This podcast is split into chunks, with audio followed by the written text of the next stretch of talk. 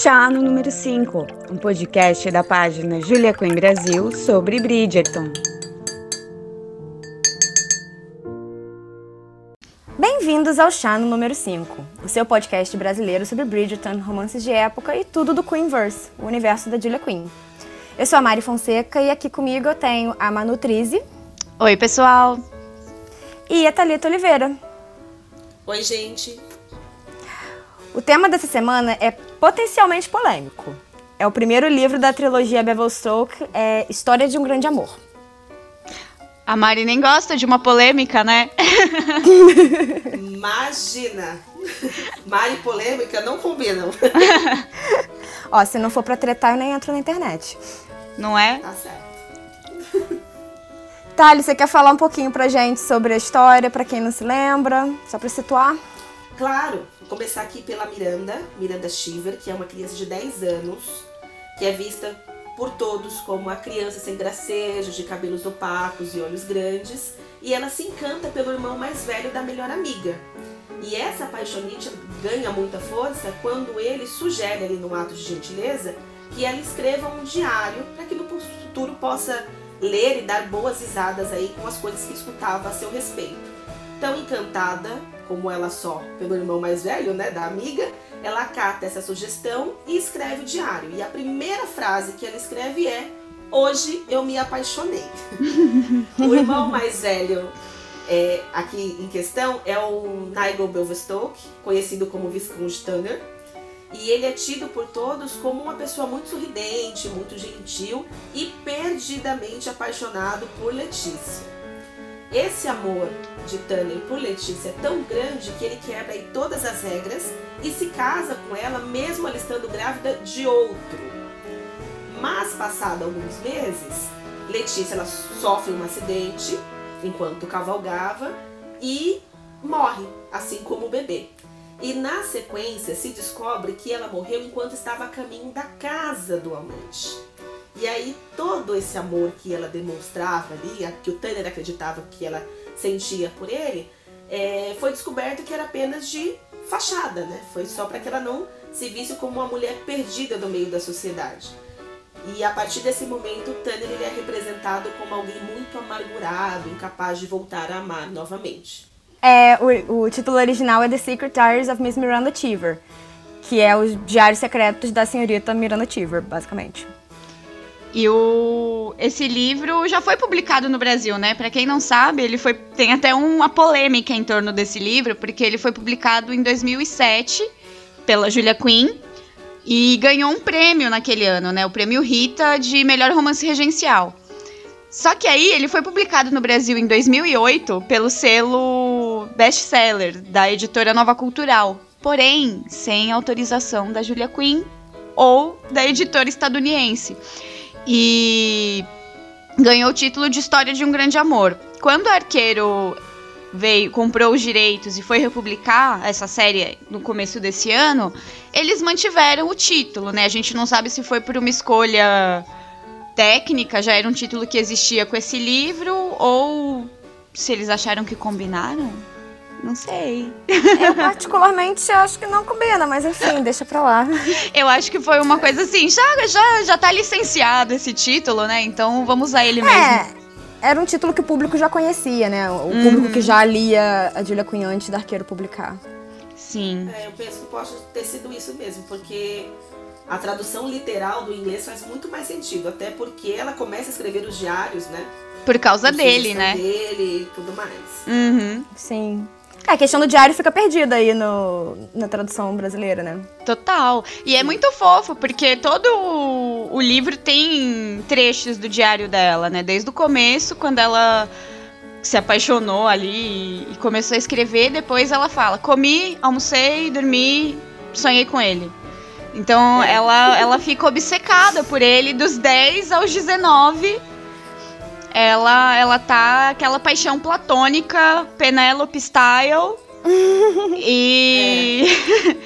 É, gente, vamos combinar, né? Na vida uma menina de 10 anos lá em 1800 e bolinha, não tinha televisão, não tinha série da Netflix, né? Um crushzinho. pra Não lá. tinha colírios da Capricho, era só o irmão mais velho das vizinhas, né? A gente tá cada vez denunciando mais a idade desse podcast. Cada ponto que a gente consegue resgatar umas pérolas que só Deus. não tinha um pôster do Leonardo DiCaprio do Titanic. Eu Pra tive. colar na porta do armário, do guarda-roupa e ficar admirando, gente. Quem Pra mãe- boy na vida. Pra mãe brigar que a gente colou durex na parede, manchou a tinta. Nada disso. Pois é. Se ela quisesse um pôster, ela mesma tinha que aprender a desenhar e fazer. Ela que lute. Ela que lute. É compreensível que uma menininha de 10 anos tenha se apaixonado pelo. se encantado, né? Pelo irmão mais velho da amiga. O detalhe é é. que essa paixão cresceu e ela nem conhecia eles de fato. Sim. Ela tinha. Ela ouvia falar dele em casa, tudo, né? Porque ela é, teve muito contato, não só com a Olivia, que é a melhor amiga, mas com os pais dela também. Mas se encontrar e ver o Tanner mesmo nunca aconteceu, porque quando ele vinha, é, estava de férias da universidade e vinha pra casa, a Miranda ia passar as férias na casa dos avós. Então eles nunca se encontraram de fato até esse dia, né? Que ele sugeriu que ela escrevesse o diário. Sim. Assim, mas eu acredito que seja apenas e único, exclusivamente por este motivo que a Paixonite se construiu. Porque, assim, ele é insuportável. Ele é ou ele se tornou insuportável? É, tem isso. Mas é, é isso, a pessoa que não tá presente, ela é idealizada, né? É Uhum, fácil é muito mais se fácil. apaixonar. Sim. E o Turner, ele mudou muito com, a, com o casamento, né? Ele se tornou uma pessoa extremamente amarga. Acho que, por mais que ele amasse a Letícia ali no começo da, da relação, todas as falsidades dela, né? E ainda a, a falsidade máxima de ele ter assumido o filho dela e ela ainda está indo se encontrar com o amante nas costas do cara que fez ela se tornar respeitável, né? Viscondessa Turner.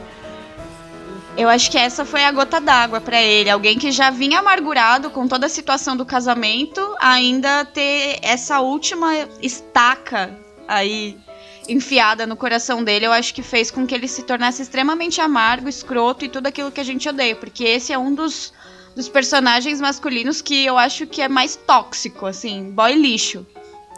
Eu só vou discordar de você que eu acho que o a frustração aí, a decepção amorosa é, faz da pessoa ficar amarga, mas eu acho que a escrotidão já tá na pessoa.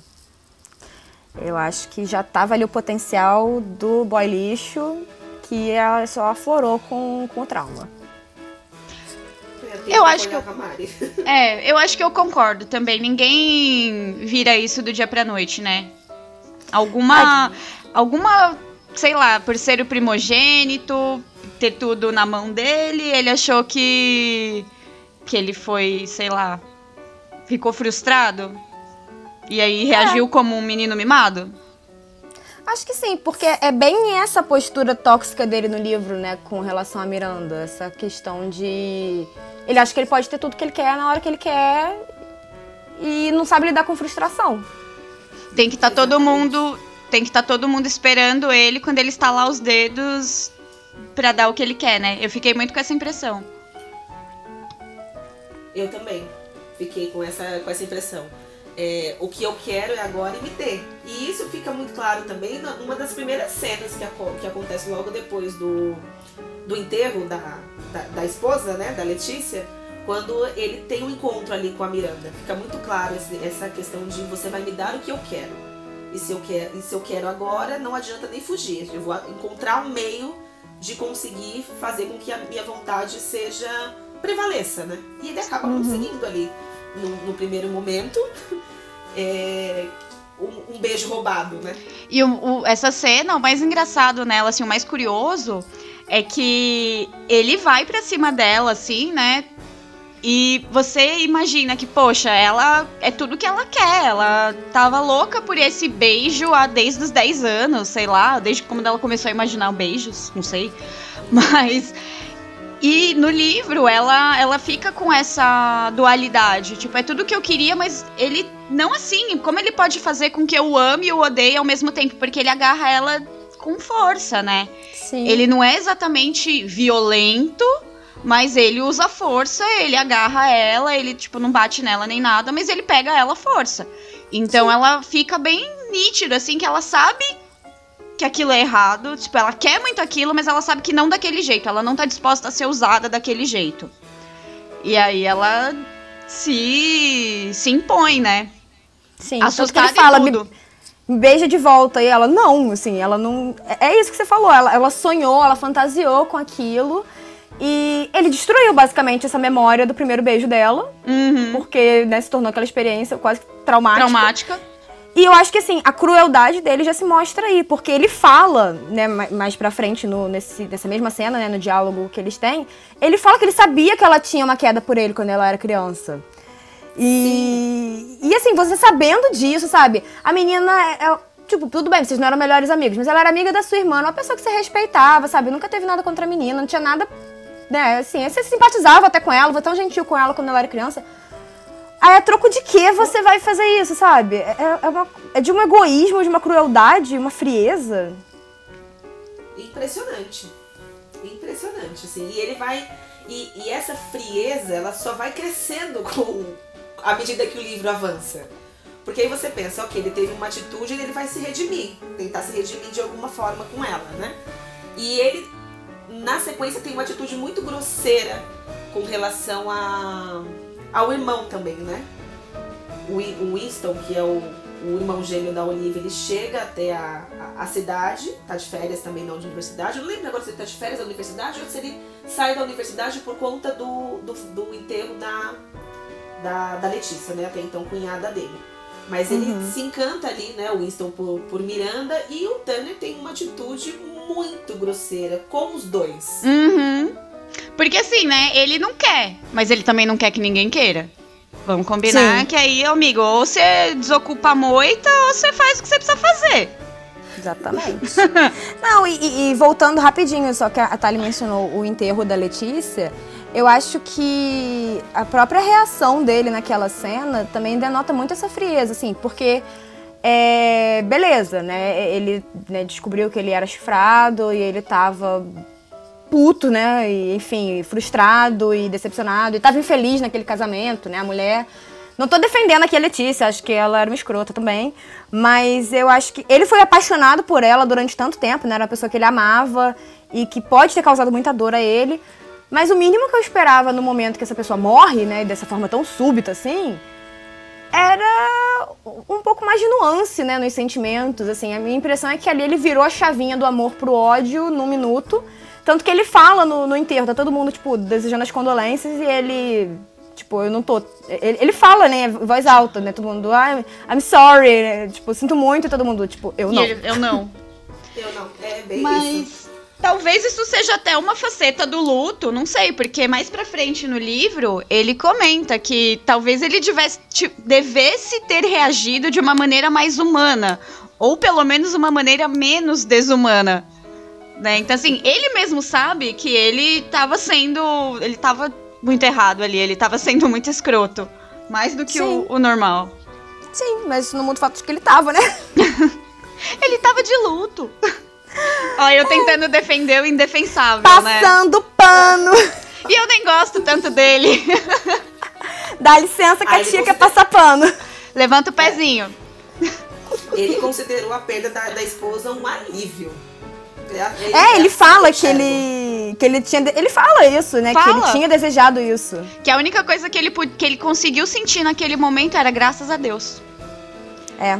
E assim, né? É que naquela achei meio época. pesado. Na- muito pesado. Mas naquela época, você fazer um. ter um divórcio era um negócio assim inimaginável. Até no- na época em que o livro se passa, mil, é 1819, né?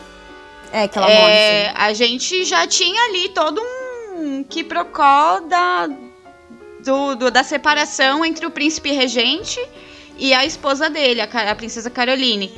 E, e isso foi assim um grande caos, era um absurdo. Assim, era permitido, era permitido, mas era um processo extremamente custoso. Você tinha que ter autorização de Deus e o mundo para conseguir o divórcio, né? Era, nossa, era um escândalo, mais É. escândalo ainda do que a- o filho dele ser de outro. Mas... Permitido, Eu a gente acho. sabe que era que o Henrique VIII fundou toda uma Foi. nova religião É só só, pra poder se separar. Uhum, exatamente, por isso era uma coisa totalmente da, da, da, da, da realeza. Nossa, deu aqui um- uma gagueira. Era uma coisa totalmente da realeza, assim, ninguém. Os, mesmo os aristocratas, que ainda não eram meros mortais, mas também não eram a realeza, ele era muito difícil para eles conseguir um divórcio e fazer todo. Por isso que você via casos como aquele filme A Duquesa, que é uma história real, que o, o cara não queria estar casado com a mulher, ela não queria estar casada com ele, ela queria separar, mas ele não queria. Ele falou: "Você vai ficar casada comigo e problema seu, eu não vou pagar um divórcio". Lide com isso. Se vira. E além de muito custoso, né, o divórcio, como vocês falaram, tem a questão da reputação também, né? Ele ia passar atestado de sim, fui traído. Porque por qual outro motivo ele terminaria ali o, o relacionamento com, com a esposa que está grávida, supostamente, de um filho seu? É, mas ele, ele até coloca isso, né, no... Acho que no monólogo da cabeça dele lá no enterro, ele fala que tinha primeiro tido a morte da, da reputação dele, né, porque geral meio que sabia que ele tinha sido chifrado. E depois era da inocência dele, daquele amor que ele tinha pela Letícia, enfim, que ela tinha pisado. E por fim ele fala, né, da alma dele, né, tipo, agora ele está perdido para sempre, enfim, que é, até aí eu acho um sentimento muito normal, né? Quando você passa por uma decepção amorosa muito grande, você. é, não só uma decepção amorosa, né? Uma frustração, uma traição muito grande, você fica ama- amargurado, né? Passa a não confiar em ninguém. Tanto que ele afasta até a família, né? Que tava tentando consolar ele e tudo. Eu acho que isso faz parte. Isso daí eu não julgo ele. O que eu julgo foi a, a questão da frieza e da crueldade, que eu achei que, que excedeu um pouco. Sim, no começo ele é muito cruel. Até na- nas palavras. E até nas Ele segue palavras, né? Eu acho que men- não sei se cruel tanto quanto egoísta.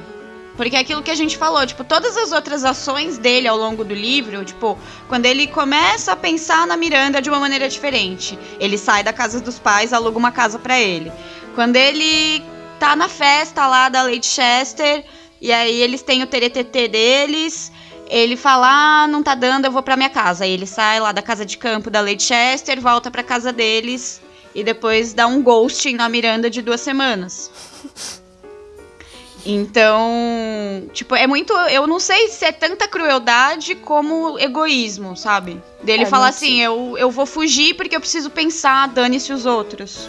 Não tirou a cabeça do cu, desculpa, eu tô falando muito palavrão nesse podcast.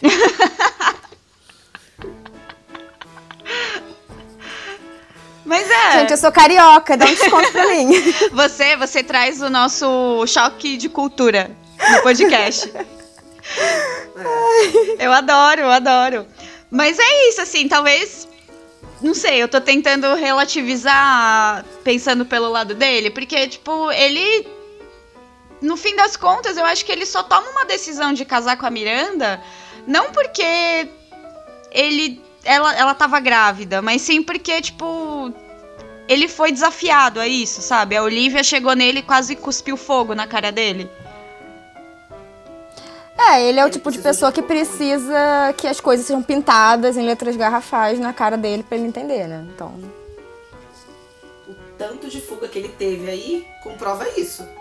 A cada situação eu vou fugir. Assim, vou sair da casa dos pais, vou ali, vou acular. E como a Manu falou, precisou da irmã chegar e falar, escuta, vamos assumir aqui os seus atos, amor? Vai Né? lá atrás dela. Não é assim que as coisas funcionam, não. E quando ele finalmente toma coragem e vai até lá, tem uma bela de uma surpresa, né? Sim, toma na cara Ela- lindamente. Eu amo, amei. Adoro. Acho que o grande, a grande personagem desse livro é a Miranda, né? Porque ela tem um crescimento muito grande durante o livro. Ela sai de uma ratinha ali assustada e desabrocha numa bela mulher que sabe sim se impor e, e falar com ele de igual para igual. Ela não é mais aquela menininha que ele conheceu no começo do livro, que ele fala e a palavra dele é a palavra de Deus, sabe? Ela bate de frente, Uhum. ele fala: "Não, você vai, você tem que casar comigo". Ela falou: "Não, não tenho". Sim. Não, eu acho que você tá totalmente certa. Eu acho que é o livro, o livro é dela. É do crescimento dela. Inclusive, isso se refletia no título original, que é um dos motivos por eu não ter gostado dessa mudança do título, né? É, porque, por mais que ela permaneça ainda apaixonada por ele, e eu particularmente tenho muita dificuldade de entender esse amor, é isso, amor a gente não explica, mas é, é, você vê até um amadurecimento desse sentimento, porque ela cresce, ela toma total consciência dele enquanto pessoa e com todos os defeitos. É, ela, e ela critica isso nele, ela coloca para fora, ela aponta quando ele tá sendo cruel. Uhum. É, e eu acho isso muito, muito legal no livro. Sim, porque mostra assim que ela pode. Não é que ela deixou de amar ou que ela continuou amando sem olhar para esses defeitos, né? Ela sabe quem ele é, ela descobriu quem ele é e ela ainda assim ama. Mas ela quer ser amada Sim. de volta. Uhum. Ela decide que ela tem esse tá direito, né? De jamais ser amada. E tá certíssima. Porque assim, no início é, é mostrada toda essa sagacidade e perspicácia da Miranda. Tanto que, que isso é percebido por ele, mesmo quando ela é, é mais nova ainda, né? É, mas no primeiro momento de relacionamento que eles têm, isso fica meio que guardado, assim, sabe? Ela como se ela se fechasse, falou o que que. Talvez pelo susto também, né? De descobrir que tudo aquilo que ela idealizou não é exatamente o que está sendo. não é o real, né?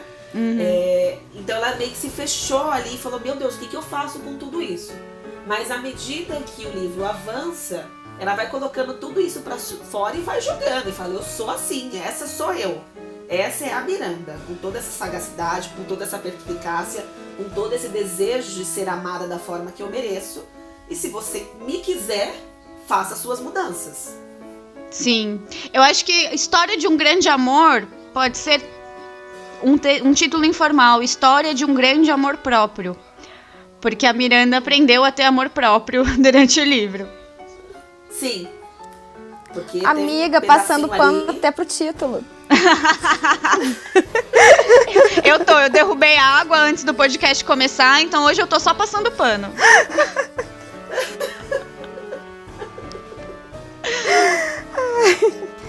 eu acho que assim, esse esse livro, a gente né, tinha até comentado antes de começar a gravar que é, ele envolve muita muito deslocamento geográfico, né? Uhum. Que diferente do seguinte, né, da série que tem até que é o que acontece em Londres, né? É, e se, a ação toda do livro realmente fica ali restrita a Londres, esse não, eles vão pra Escócia, volta da Escócia, vai pra Kent, vai pra.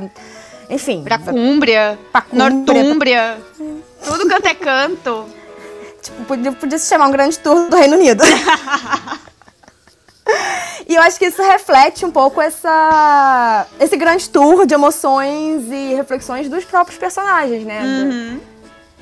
É, provavelmente não foi intencional, imagino, da autora quando ela criou, mas eu acho que é uma boa analogia que a gente pode, pode fazer. Porque é um livro que envolve muita fuga, né? O tempo todo. O Turner tá fugindo da responsabilidade, ele foge fisicamente. A Miranda queria fugir, né, quando ela achou que tava, tava grávida e, e ela foge literalmente pra, pra Escócia, né? Pra se, se isolar, enfim. Pra casa dos avós, né? pra casa é. dos avós. E eu acho que isso reflete muito do relacionamento deles. É, uma, é um eterno. É, fuga e perseguição, né? Tipo, um tá sempre fugindo e o outro indo atrás. E é exatamente por causa disso que, que dá certo. Não é que dá certo, mas que eles acabam se, se encontrando, né? Porque quando a Miranda tá ali disponível, ele não quer.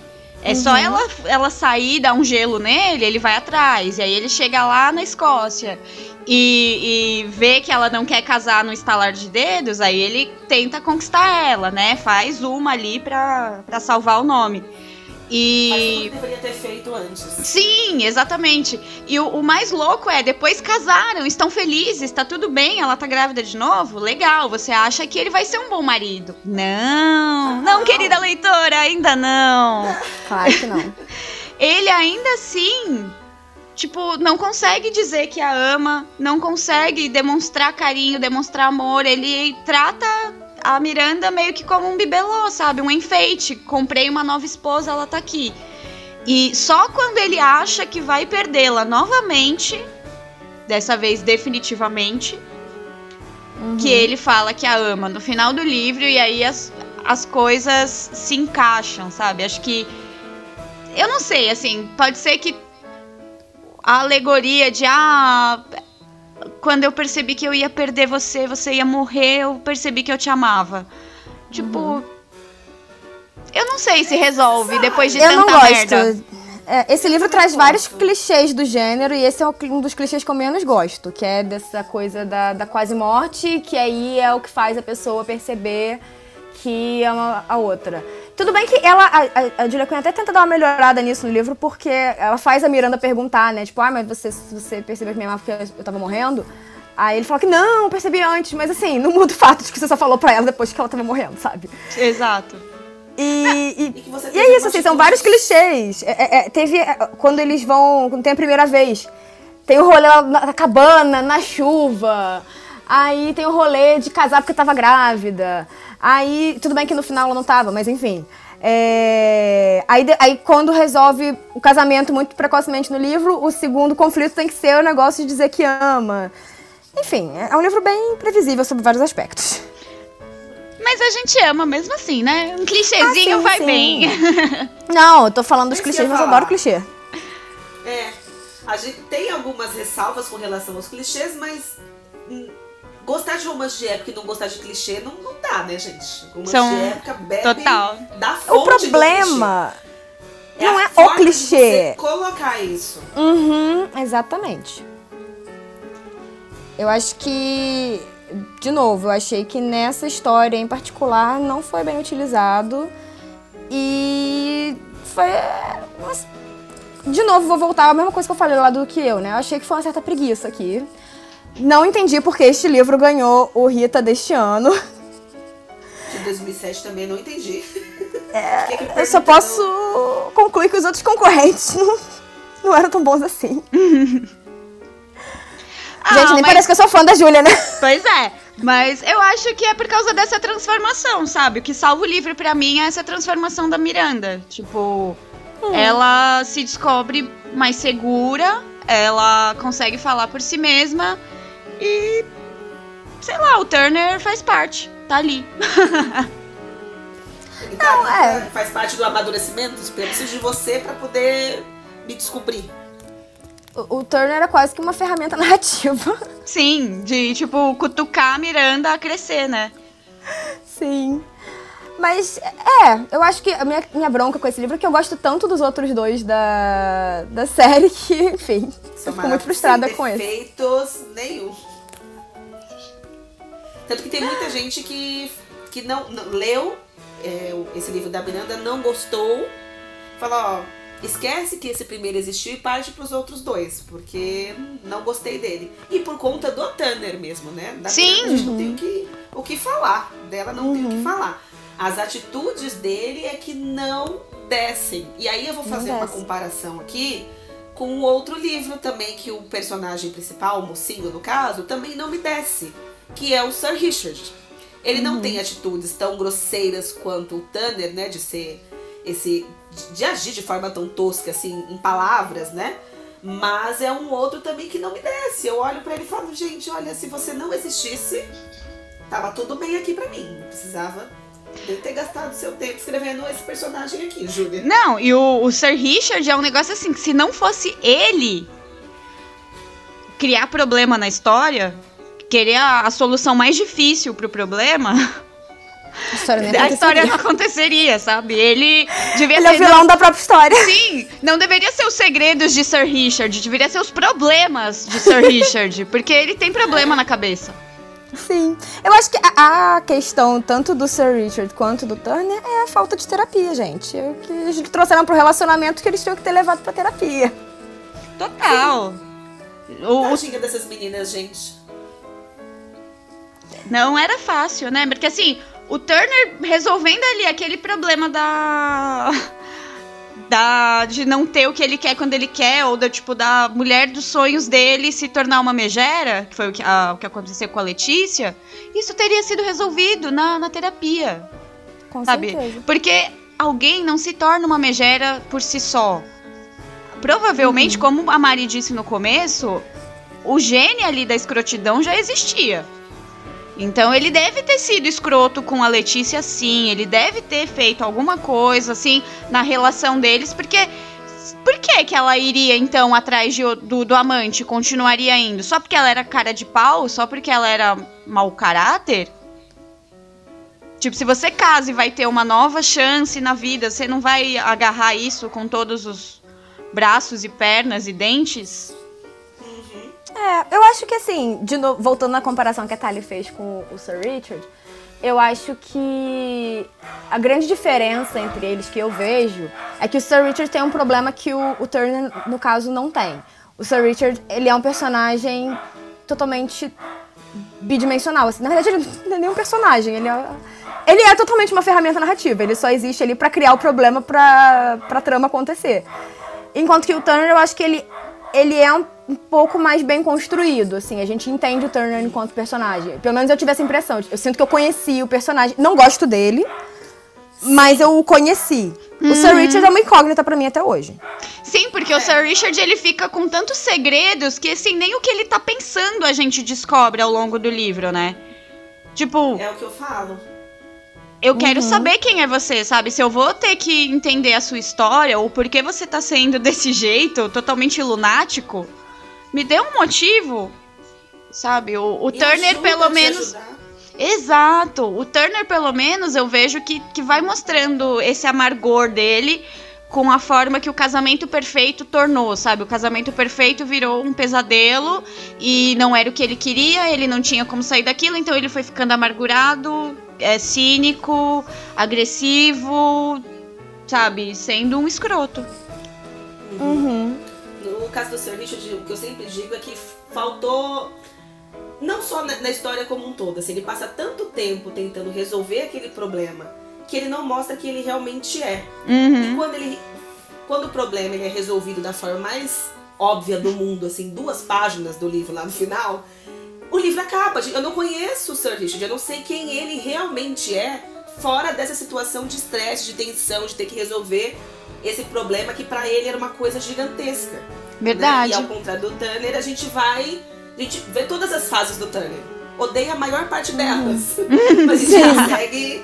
Mas a, a gente, gente, conhece, consegue, né? Pelo menos ver. É. Consegue Sim. passar um paninho aqui? Dá pra, dá pra montar um pano, gente? Desculpa.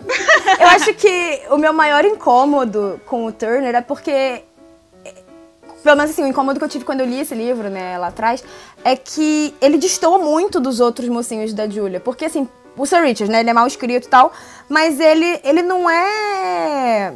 Ele não tem a mesma crueldade do Turner. É, é diferente, assim, porque a Julia Quinn, os, os mocinhos dela em geral, são todos bom, é, bons moços, assim, né? No sentido de são os caras legais, assim. Até quando ela tenta fazer o cara ser meio meio pegador, né? Meio. Malvado. É, libertino, essa coisa. Não, não, não convence, sabe? Porque o cara é legal. Então. Mas. Eu acho que destoa muito esse mocinho tão. É, é, como é que eu falo isso, assim? Tão meio sombrio e amargurado demais, assim. Sei lá, achei que não, não Sim, combinou. Por, porque acho que é muito daquilo que ela uma vez falou numa entrevista. Tipo, eu até tento escrever um, um cara mal, mas aí ele vai lá e faz uma coisa fofa. Uhum. E é, é, isso que eu, essa dicotomia que eu percebo um pouco no Turner, sabe? Tipo, ele tá lá, tá sendo escroto, tá sendo frio, sabe? Falando as maiores besteiras, assim, tipo, pra magoar a Miranda. E aí dá, passa duas páginas, ele faz um negócio fofo. Aí você fala, pô, amigo, ou eu te odeio. Passivo agressivo. Sabe? Me ajuda. É. eu quero te odiar. de amar você, mas vamos colaborar comigo? Vamos colaborar. Eu entendi os seus traumas. Sim, ninguém ia gostar realmente de, de assumir o filho do outro e da mulher ir lá e não só trair, como morrer matando a criança que você já tava gostando. Mas. Uhum. Também não justifica muitas das ações que aconteceram depois. É, é difícil, é. gente. É, porque mocinhos traumatizados a Júlia tem vários, né? Mas nenhum deles foi escroto nesse grau. É. É. O Rio mesmo é super traumatizado e a gente... Exato. E é a coisa mais fofa do universo é pra o... botar num potinho. Sim, é o melhor mocinho de todos. Gente, eu acho que ele é o melhor mocinho de todos que ela já escreveu. Tipo, porque ele, é. ele é. nossa, ele tem tudo. E mais um pouco. Bom, gente, e assim, voltando aqui ao Turner, só mais uma última problematização, eu juro que é a última. Mas assim, uma coisa que também me incomodou muito nesse livro quando eu li, que para mim também distou, é a diferença de idades deles, mas não só a diferença de idades, né? Porque quando o livro começa, né, acho que é no, no prólogo, é, a Miranda ela tem 10 anos e o Turner tem 19. E então assim, ele já era um homem adulto naquela época, por mais que ele fosse jovem, enfim, e tenha feito besteiras, e ela é uma criança. E ela se encanta por ele, e até aí tudo bem, sabe? É, quantas meninas, né? Todas nós tivemos as nossas crushes, como a gente falou, em uhum. homens que eram mais velhos e tal. Mas eu acho que enquanto romance, aí talvez seja uma coisa minha. Isso não funciona para mim. Eu acho meio. Ah, eu não tô sabendo achar a palavra, mas assim, é meio creepy. é meio... Desculpa, gente, foi alfabetizada em inglês. Momento Xuxa de novo. Mas eu, eu, é que nem assim. Tem um romance que eu amo da Jane Austen, que é Emma. É, um, é o meu livro preferido dela. Uhum. Mas eu tenho problemas com essa parte de que o Mr. Knightley conhecia a Emma criança Sim. e se apaixona por ela, sabe? Porque, Ele... cara, não. Ele é quase 20 anos mais velho que ela, não é? Uhum. Ele tem 35 e ela tem 20? É, alguma é isso, coisa alguma assim. coisa assim, né? Sim. É uma diferença muito grande. Tanto por isso que ele é tão chato com ela, né? Eu adoro esse livro, diga-se de passagem. Emma. Eu amo Emma. Mas... Amo Mr. Knightley, mas ele o tempo todo tem essa postura, assim, muito. Quase paternal, né? De, de uhum. educar ela, que eu acho muito esquisita. Esse foi um dos pontos que fez com que eu não gostasse desse livro, assim. Tivesse minhas ressalvas com relação a esse livro da Miranda desde a primeira vez que eu li. Eu achei esse negócio dela ter 10 anos e ele 19 muito zoado. Não consegui gostar. Sabe quando você lê a, a parte com aquela cara de. hã? É isso mesmo? Uhum. Tô entendendo que vai ser dessa forma? Como a Mari é. falou, todo mundo já teve aqui a sua paixonite, se encantou pelo irmão mais velho da amiga. Até aí, tudo bem, mas ele ter esse olhar para com ela sendo tão, tão, tão mais velho me incomoda. Não nesse primeiro momento de 10 e 19 anos, porque ali ele, ele a enxergou como uma garotinha esperta tal. Mas depois passando um tempo assim e, e ficar relembrando coisas que aconteceram quando ela era criança que me incomodou de fato, sabe? Não, não curti não. Ela podia ter feito a Miranda um pouquinho mais velha, sabe? Podia ter reduzido um tiquinho essa, essa diferença. Sei lá, até que ela tivesse uns 15 anos, uns 14, 15 anos, sabe? Acho que teria funcionado melhor. Porque que nem no livro do Colin, né? A Penélope se apaixona por ele, ela tem 16. E ele acho que já tinha um, uns 20, sei lá. Aí eu acho que Mas não vi problema. É equivalente. Né? Sim, Mas... aí eu achei ok. O problema. Eu achei que aqui que ela pesou, que a menina era criança mesmo, sabe? Mas será que toda a coisa da fascinação dela com o Turner não é exatamente porque ela era uma criança e ela criou uma, uma idealização dele? Não, sem Sabe? dúvida. Isso eu acho que faz perfeito sentido. A minha problemática é usar isso enquanto material para um romance. De, uhum. de, enfim. Eu acho que não tô sabendo expressar, mas de porque, assim, é uma, é uma apaixonite, mas que vai virar o amor do romance, né? Do, do, do plot central. Sim. Embora seja super comum, né, a apaixonite quando era criança, são poucas as que de fato se concretizam. E eu acho que o problemático para mim não é ela ter apaixonite por ele e até se apaixonar por ele na vida adulta. É ele tendo conhecido ela criança, se apaixonar por ela na vida, vê-la dessa forma mais sexualizada, enfim, na vida adulta. Eu não sei, eu sei que isso pode acontecer na vida real e eu não tô querendo problematizar ninguém aqui, tá? Se você, ouvinte, tem esse tipo de relacionamento na sua vida, beleza. Você tá falando que pra mim, enquanto leitora, não é um, é um tipo de, de história que eu não gosto. Porque ele fala até, né, que ele percebia que ela tinha uma queda por ele. Então ele notava o jeito que ela notava ele. Sim, exatamente. Será que ele sempre a viu como uma menininha. É, dá, dá pano pra manga, né? Tipo, essa diferença de idade. Tipo, ela ainda era uma criança junto com a irmã dele. Aí é meio esquisito, né? Uhum. É, é isso que me incomoda, entendeu? Sim. Eu acho que tem todo esse contexto. Era uma menina que era amiga da irmã dele, vivia na casa dele. Tipo, deveria ter um sentimento até meio fraternal por ela, né? Enfim. Ah, eu acho que talvez por muitos anos teve, mas ele virou um, escroto, né? Então ele, ele se tornou full escroto, que ele tinha o potencial para ser, e aí ele não tinha mais escrúpulos, sabe? Talvez seja esse o ponto, né? Pode ser, pode ser. Porque, inclusive, tem a- uma cena, uma segunda cena que eles começam a, a se beijar na biblioteca da, da casa do- dos Bevelstokes. E, e ele fala: Não, não fala alto, você vai acordar todo mundo, vai acordar meus pais. Eita! E aí, tipo, ele fala: Vai, sai, sai, sai, vai pro seu quarto, me deixa, não chega perto de mim. Tipo, eu vou. Sabe, tô pegando a melhor amiga da minha irmã, que tem a idade da minha irmã, o que que eu tô fazendo? Meus pais estão dormindo no de cima. Então ele ainda tem ali um pouquinho de consciência, sabe? Alguma. Algum vislumbre de sanidade ainda restou. Sim. É. Então, se vocês não tiverem mais nenhuma problematização pra fazer, eu já esgotei as minhas. Eu, eu tô Acho aqui, tô a só gente- torcendo o pano aqui, esperando a próxima. Acho que eu já espezinhei muito Tânia pro episódio de hoje. mas assim, vocês percebam que eu passo pano, mas eu também derrubo a água de novo, sabe? Eu também falo que ele não presta. É verdade, amiga, é verdade. Bom, então vamos ficar por aqui hoje. Vamos. Bora. E queria agradecer muito vocês pelo papo, foi maravilhoso. Agradecer pela audiência de todo mundo que tá ouvindo a gente. E a gente se vê na semana que vem. É isso aí. Tchau, gente. Chá no número 5.